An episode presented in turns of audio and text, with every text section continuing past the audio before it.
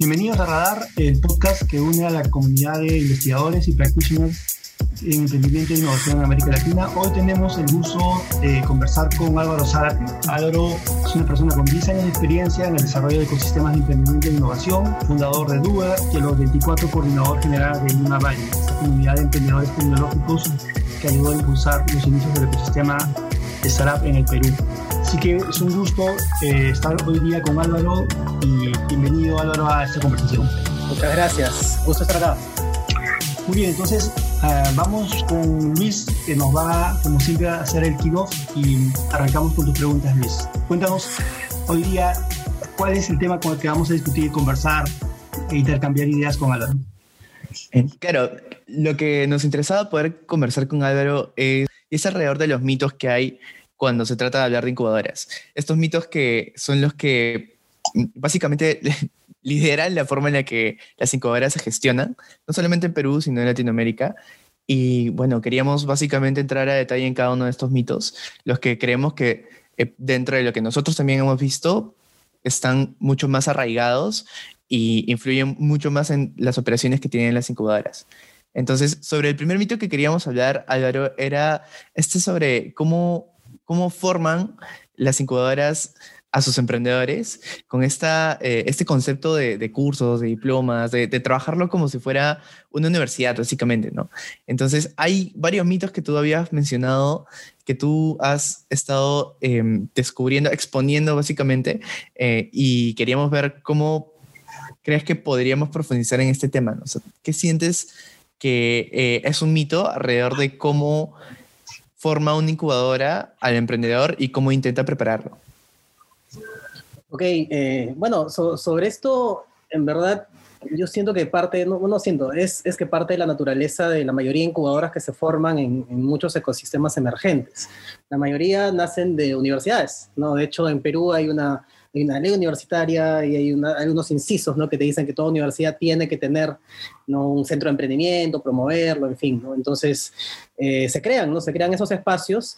Eh, claro que el problema es que claro, no, no tienen por qué nacer sabiendo las universidades y a veces pues este, forman o construyen estos programas como si fuera universidad, o sea, como si fuera esta, esta, esta, este sistema educativo plenario que, todos conocemos, en el que hay alguien al frente enseñándote cosas, eh, tú aprendes cosas, aprendes eh, metodologías ágiles, aprendes, en fin, ¿no? eh, teoría, que luego deberías aplicarla, ¿no? Entonces, sí he visto programas, pues, que te dicen, tienes que llevar, no sé, pues, tantas semanas de clases para recién lanzar tu proyecto, tienes que, eh, lo cual no es verdad, o sea, tú puedes crear un proyecto en 24 horas, o sea, y, y quizás luego hablaremos de eso, pero eh, realmente es como yo le llamo la academización o sobreacademización del emprendimiento, simplemente porque ese, claro, ¿no? Ese es el, el, el mundo en el que los, los educadores, lo, lo, las personas que, que, que manejan esto desde universidades, se han manejado todo el tiempo. Eh, y es lo que también, eh, para bien o para mal, más para mal yo diría, eh, es lo que muchas veces se enseña. Se les enseña a las universidades nuevas o aprenden de, o aprenden de otras de repente que sacan incubadoras eh, con esos conceptos, ¿no? Hay que hacer los canvas, hay que hacer esto, hay que hacer lo otro, que, que de hecho yo por mucho tiempo usaba estas metodologías ágiles, ¿no? De hecho, estos, eh, y aprovechando de hablar de esto, pues cuando hablo de metodologías ágiles está lo design thinking, pues esto del business model canvas, todas estas cosas que, que tienen un lugar, claro, o sea, son útiles, no por nada existen, ¿no? Pero el problema es cuando las tomamos como, es una, como si fuera una teoría, como si fuera el camino eh, que hay que llevar y si haces tu canvas y luego haces esto, y, y claro, ¿no? O sea, yo he estado desde universidades, desde adentro, en programas eh, de posgrado incluso, en donde los coordinadores decían, oye, mira, este, eh, enséñale más metodologías, enséñale más cuadros, enséñale más tablas, porque eh, detrás de eso era porque siente que aprenden más. Entonces se, genera ese caldo de cultivo en realidad pernicioso, en el que sientes que tienes que absorber más información y la haces larga. Realmente el objetivo ahí, el gran objetivo es ejecutar y obtener resultados rápidos. Entonces, no te sirve, o sea, digan lo que digan, enseñar un montón de metodologías de trabajo, eh, eh, realmente, pónganse a pensar, ¿no? Las grandes startups realmente empezaron con su Canvas, con su... No, o sea, eh, es, no, no, es necesario, ¿no? Puede ser algo útil, el problema es cuando los tomamos como si fuera la regla, ¿no? O sea, toda teoría, y es lo que evidentemente es útil, pero tiene que estar acompañada de ejecución inmediata y acompañamiento que valide ese aprendizaje. Entonces, y claro, eso es trabajoso y por eso un montón de gente no lo hace, no, lo evita ese acompañamiento, pero realmente tú lo que quieres es saber que eso que, que, ese emprendedor aprendió lo está aplicando, le está sirviendo. Si no lo usa, ¿para qué se lo enseñas? No es para que absorba, para que tenga un certificado, para que diga, ya sé esto, si realmente no le sirve, ¿no? Y hay mucha gente que se cuadricula con ese tipo de cosas.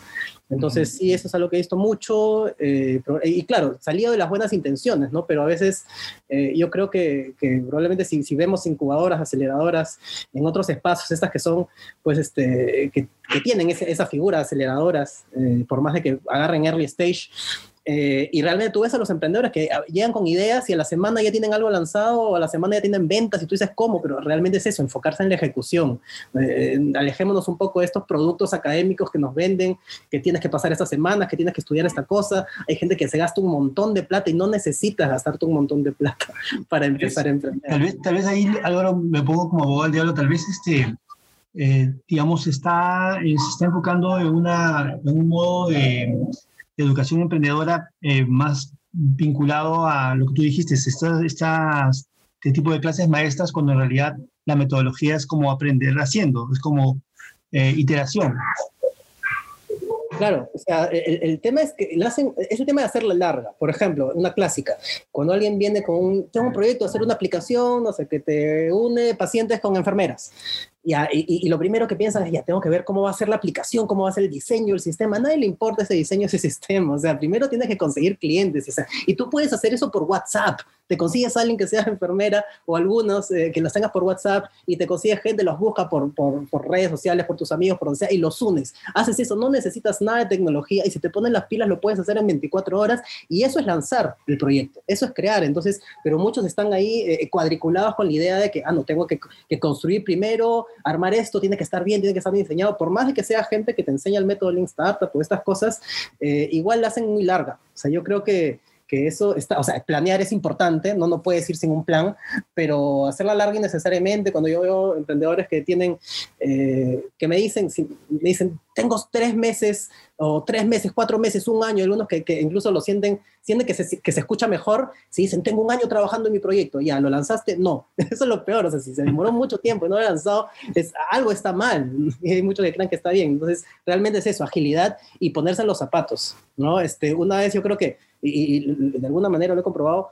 cuando, cuando gestores, incubadoras, centros de emprendimiento, eh, empiezan a, hacer las cosas que el fundador hace, cuando empiezan a vender como el fundador hace, cuando empiezan a medir embudos, cuando empiezan a hablar con clientes, cuando empiezan a levantar feedback como realmente debe ser, ahí se dan cuenta, uy, no era, no, era, no era tan así, ¿no? Resulta que se podía hacer más rápido, resulta que se podía hacer otras cosas, pero finalmente es un cambio de paradigma, ¿no? Eh, si algunos de los que están escuchando ya han empezado con esto, eh, está bien, ¿no? Pero, pero cuestionen un poco, ¿no? Cuestionen realmente qué queremos lograr, que creemos que realmente el enseñarle este curso, el, llevar, el traer este expositor súper grande, súper importante, ¿Cómo convierte eso? ¿Cómo el, hacer esto va a hacer que el, que el, emprendedor venda, que el emprendedor lance, que el emprendedor crezca? O sea, si no está directamente relacionado, probablemente estás perdiendo tu tiempo.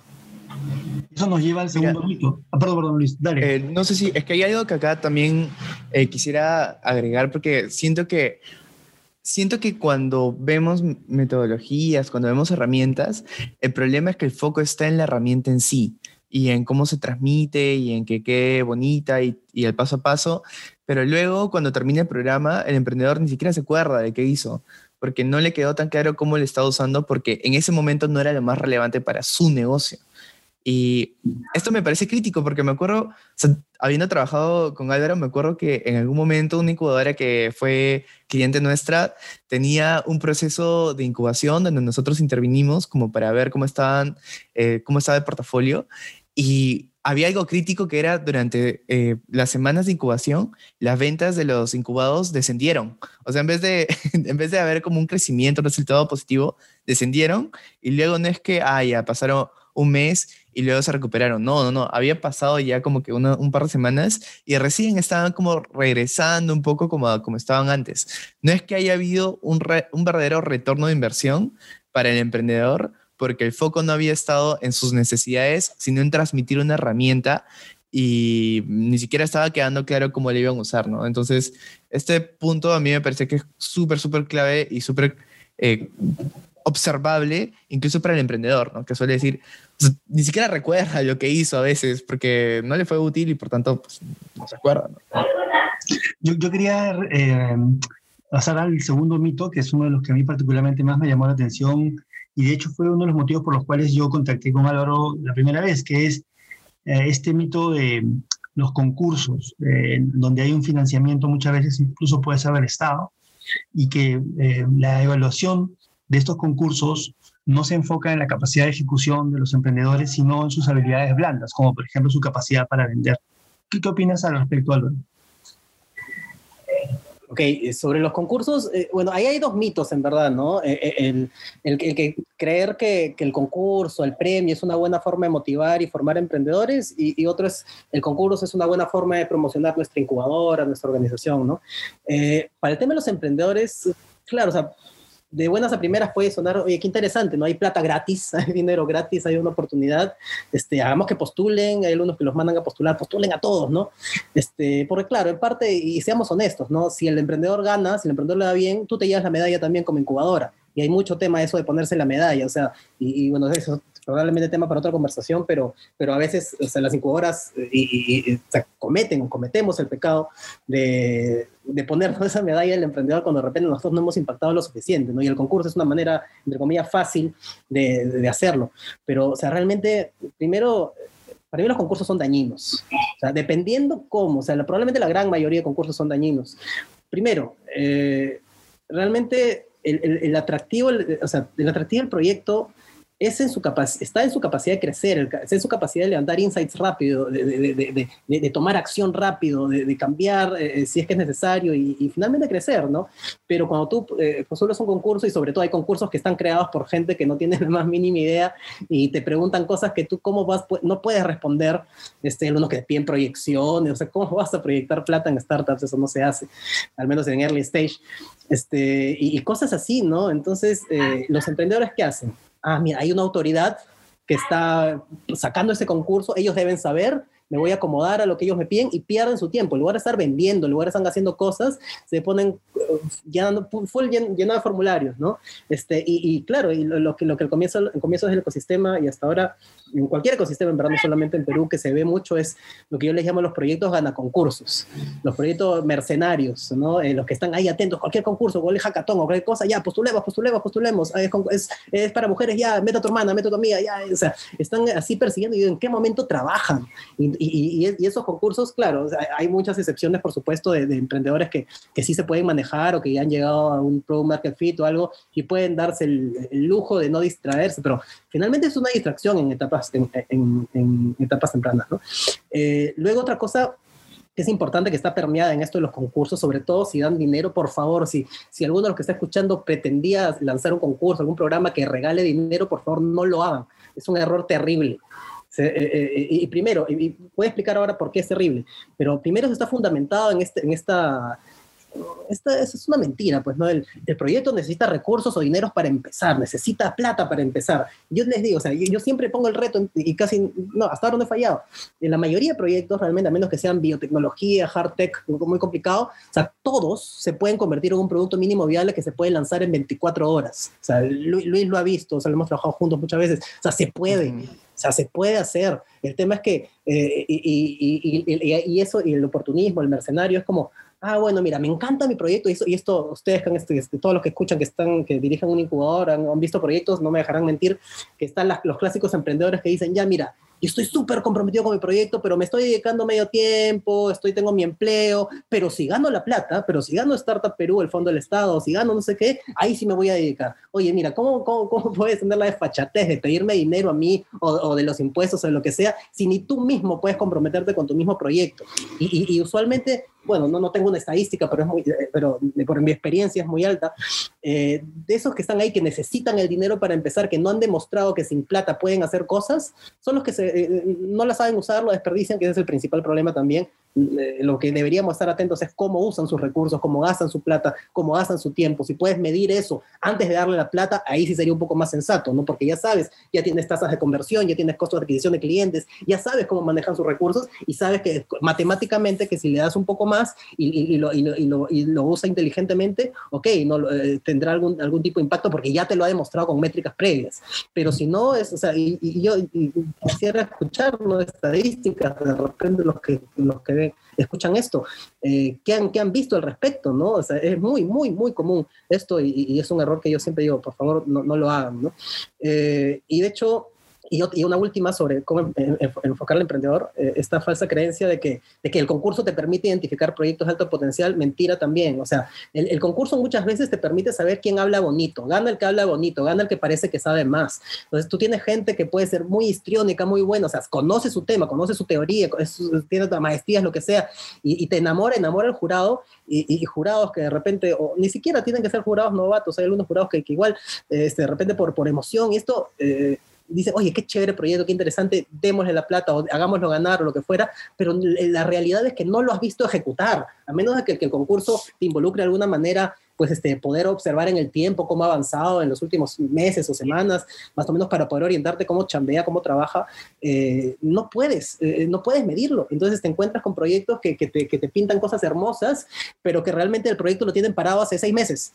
Y a ver si anda el concurso. Entonces, y pasa muy, ni siquiera, y ese es un caso, ¿no? Otros que, que de repente están trabajando, pero están gastando su tiempo y su esfuerzo en cosas equivocadas, están puro, perdiendo su tiempo en cosas, y, pero te lo venden tan bonito que tú le crees. Pero lo que realmente deberíamos hacer es preguntar, ok, ¿cómo se desempeña? Aquí quiero ver su capacidad de ejecución dividida entre la unidad de tiempo. ¿Cómo es que en el tiempo puede ser eh, eh, aprender, aunque se equivoque, aunque no venda, pero qué has aprendido, qué has logrado, qué insights has usado y has, recobrado y qué estás haciendo al respecto de eso? Una de las cosas que estabas diciendo, Álvaro, fíjate que está sustentado también en una investigación científica realizada por eh, Goñi y Reyes del Banco Interamericano de Desarrollo, y que básicamente llegan a la misma conclusión, ¿no? que es un mito este el de, la, el de los concursos y el de la evaluación de los ganadores, y justo lo que tú decías, y que, de hecho habías llegado a eso a partir de tu experiencia, ¿no?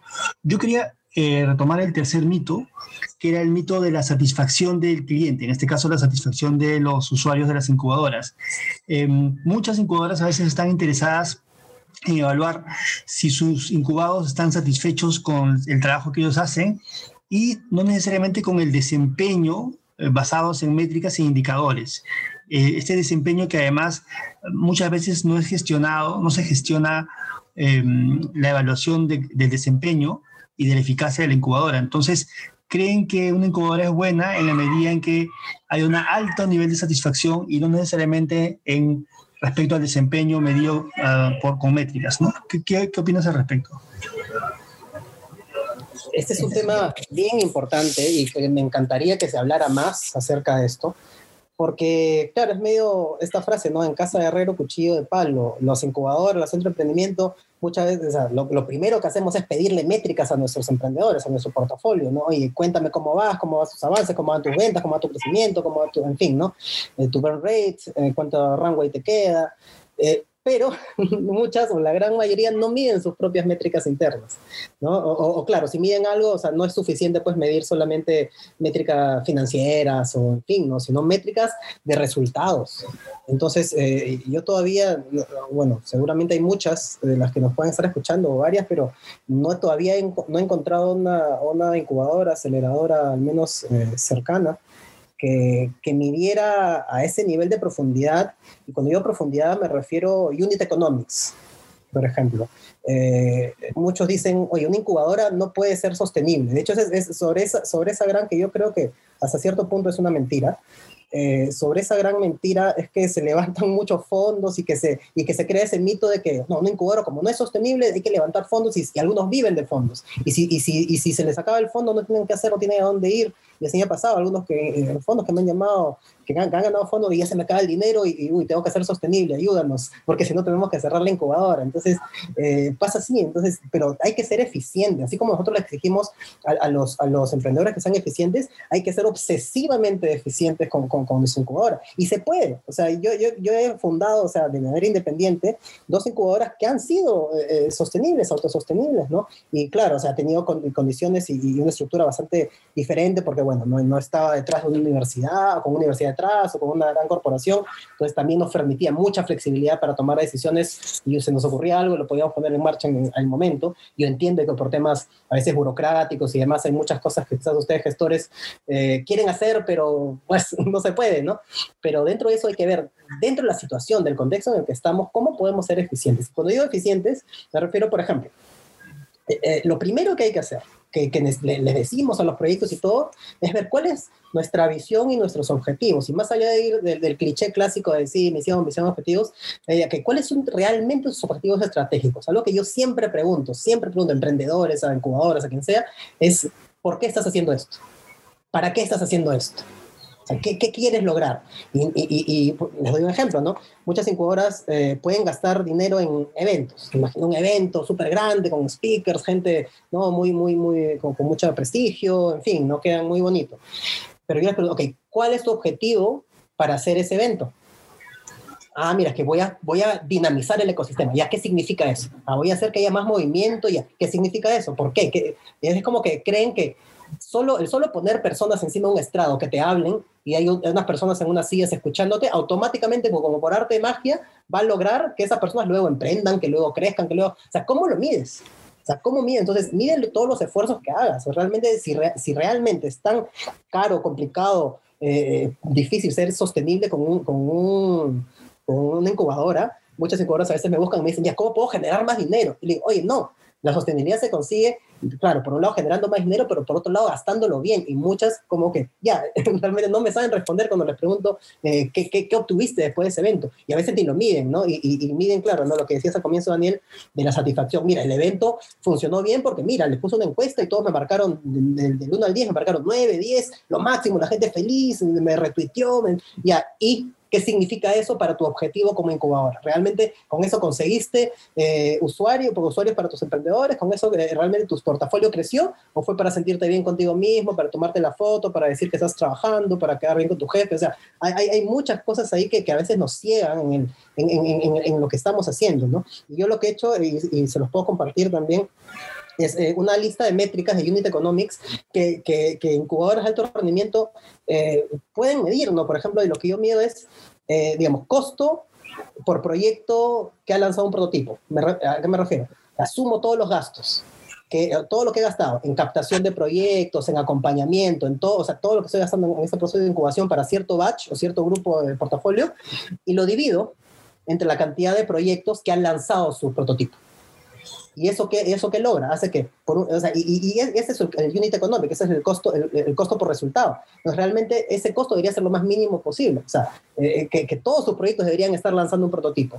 Todos, y, esos gastos deberían ser mínimos. Entonces, muchos se encuentran con que, eh, y, no les gusta medir esas métricas porque, claro, porque se ven con esa, con esa, con esa, digamos, esa responsabilidad, uy, ahora tengo que justificar que, que, que, el proyecto no lo logró, pero bueno, no, no es mi culpa, ¿no? O sea, es claro, es muy difícil asumir esa responsabilidad, sobre todo, y a mí me pasó cuando empecé, sobre todo cuando recién está comenzando como incubadora, sobre todo que yo también comencé así, o sea, no había eh, creado una startup que, creció muy bien, o sea, empecé también como la mayoría, ¿no? No, tenía esa experiencia, gran experiencia en startups, igual tratando de hacer lo mejor, lo mejor posible, pero, o sea, accountability, ¿no? Mídense realmente, o sea, ¿cuánto te cuesta conseguir un proyecto? O sea, yo incluso como un embudo, ¿no? ¿Cuánto te, te cuesta conseguir cada proyecto que postuló a tu incubadora? Yo como costo por postulante.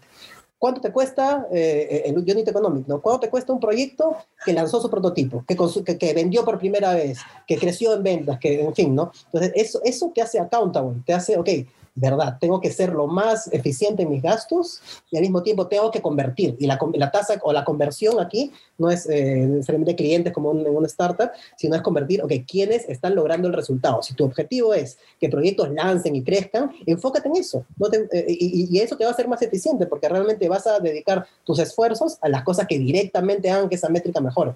porque si no te vas a llenar de eventos o de cosas que realmente, y si seamos honestos, honestos, honestos, te das cuenta al final del día que no suma, pero, pero, pero en los eventos, en ese tipo de cosas, como las incubadoras, no está tan, digamos, llamémoslo estandarizado, te, te, dan palmadas en la espalda a fin de año y, y, te sientes bien, ¿no? Pero cuando haces el balance, realmente mm, fue más gasto que otra cosa. Pero yo creo que aquí lo clave para entender el por qué, eh, así como mencionabas al principio de que las incubadoras manejan esta lógica educativa porque nacen de universidades, eh, yo creo que es, tiene muchísimo que ver, ¿no? Porque, claro, las incubadoras huyen de estas métricas por lo general porque tienen que reportárselo a la entidad madre que es la que le va a dar dinero para seguir subsistiendo. Y como tienen como el mito de, ah, ya, este, es imposible que seamos sostenibles, eh, entonces este, la entidad madre es la única que nos va a dar dinero para seguir existiendo, mejor no reportemos esto, eh, ni siquiera lo midamos, o sea que no corremos el riesgo de que alguien viene y nos diga, oye, ¿y qué pasó con esto? Y nos deja de dar dinero, ¿no? Yo creo que eh, eso lo quiero mencionar porque creo que también es parte importante de la lógica detrás de las incubadoras y los equipos que la gestionan, ¿no? Porque están pensando en, ese, eh, ese stakeholder a quien tienen que rendirle cuentas, en realidad no está pensando en objetivos, sino está pensando en lo que a la entidad le va a hacer quedar bien, ¿no? Que el evento es como el quick win que, que está en la mente de la gran mayoría y la valla está baja, al menos en, países emergentes, la valla está baja, o sea, con, con, decir que, que, impactaste, que capacitaste a cierta cantidad, te aprueban, ah, qué bien, ya. no, o sea, o sea, y claro, yo entiendo que eh, o sea, tiene un sentido que sea hasta cierto punto baja, porque tampoco, es como, no, no se les puede exigir demasiado, pero honestamente yo diría, ¿por qué no? Sea, si realmente se les capacita, se les enseña ese tipo de cosas a quienes están comenzando y quienes ya lo están eh, haciendo, pues de alguna manera pueden involucrar alguno de, estas, de estos, de esos elementos para, para realmente medir su eficiencia, eh, la valla podría subir, debería subir. Y, y ojo, no digo que sea fácil, es bien jodido. O sea, no es tan, no es tan simple, pero es, y a veces hay que, o sea, y a veces es imposible incluso porque hacer esto o, meterte a medir estas cosas involucra una reingeniería de todos los procesos que estás haciendo en la incubadora, hasta echar gente, o sea, es un cambio tan radical que puede hacer estructuralmente en la organización que algunos dicen, mejor no me meto, mejor no lo hago, mi jefe no, entonces entiendo que a veces uno puede saber esto que estoy diciendo, pero a veces las, las, las, burocracias o las limitaciones no te lo permiten, ¿no? Y eso puede ser frustrante. Así es. No, y de hecho, además, hay un tema de gestión, ¿no? Porque eh, puede ocurrir que de repente les falten instrumentos de gestión o no estén capacitados para poder eh, o querer medir, como decía Luis, debido a que hay stakeholders que tienen pues, sus, sus, sus eh, focos en otro lado, ¿no? Bueno, el tiempo ya voló, creo que nos podríamos quedar hablando una hora más, pero eh, creo que por lo menos hemos pasado rápidamente revista a los tres mitos que habíamos anunciado al comienzo de esta conversación. Eh, muchas gracias, Aloro. La verdad, como siempre, un placer conversar contigo. Y no sé si, Luis, tú quisieras hacer algún cierre de este programa. De todas las cosas que hemos mencionado, Álvaro, en tu opinión, uh -huh. ¿cuál es ese obstáculo, ese mito detrás de todo que sería el primero que si movemos, todo lo demás empieza a, hacer más, a tener más sentido? Es una muy buena pregunta. Eh, de hecho, me está haciendo pensar. Yo diría que ponernos en los zapatos los emprendedores para empezar, o sea, saber, o sea, realmente, o sea, es muy más fácil decirlo que hacerlo, obviamente, pero es como, date cuenta de lo que estás haciendo, mide todo lo que estás haciendo, o sea, fíjate, este, este esfuerzo que estás haciendo se está convirtiendo en tu objetivo, sea, empezar por ahí, ¿no? O sea, piensa en el objetivo y el objetivo no es tan solamente para ti como organización, sino en los emprendedores. ¿Qué quieres lograr para los emprendedores? Y si realmente lo que estás haciendo está ayudándoles. Eh, porque realmente, o sea, hay incubadoras que hasta, hasta les, eh, los distraen, les ponen eventos o cosas que obligatorias o cosas que tienen que ir a un programa que realmente no les sirve porque tienen que estandarizar o, en fin, y no se ponen en los zapatos del emprendedor y, y, y, y, y lo entiendo porque no todos los, los, que gestionan incubadoras van a, ser, van a haber emprendido antes, que de verdad debería ser lo ideal, pero yo les digo a muchas incubadoras, trat, eh, hagan esta prueba en, este, en, este, en esta próxima fase que tengan, trabajan como emprendedores. Yo tengo una serie de, herramientas y cosas para incubadoras que también puedo compartir, eh, con las que pueden eh, empezar a, medir cómo trabajan con los emprendedores, medirse por funnels, medirse por unit economics, empe empezar a, a tener un poco ese ritmo y sentir en carne propia lo que le estamos pidiendo hacer. porque a veces eh, hay emprendedores que mueren de buenas intenciones y, y, no debería quedar en eso. Yo conozco gestores muy capaces, gente que con, con, mucha, mucha capacidad de hacer cosas increíbles, que por un lado a veces las limitaciones burocráticas, la entidad madre, no, no les permiten eh, levantar sus alas, y por otro lado la, la realidad, el golpetazo de realidad de que realmente lo que estoy haciendo quizás no está siendo tan útil, eh, no lo quieren ver o a veces es un poco difícil. Yo les recomiendo que hagamos ese ejercicio de pensar en objetivos, ponerlos en sus zapatos y, y, encontrar la utilidad a todo lo que estamos haciendo, no solamente para los emprendedores, sino para nosotros como organización. Excelente, Álvaro, muchas gracias. Y bueno, eso fue una edición más de Radar, el podcast que une investigadores y practitioners interesados en mejorar los procesos de emprendimiento e innovación en América Latina. Nos vemos en una próxima edición. Hasta luego. Muchas gracias. Chao. Gracias.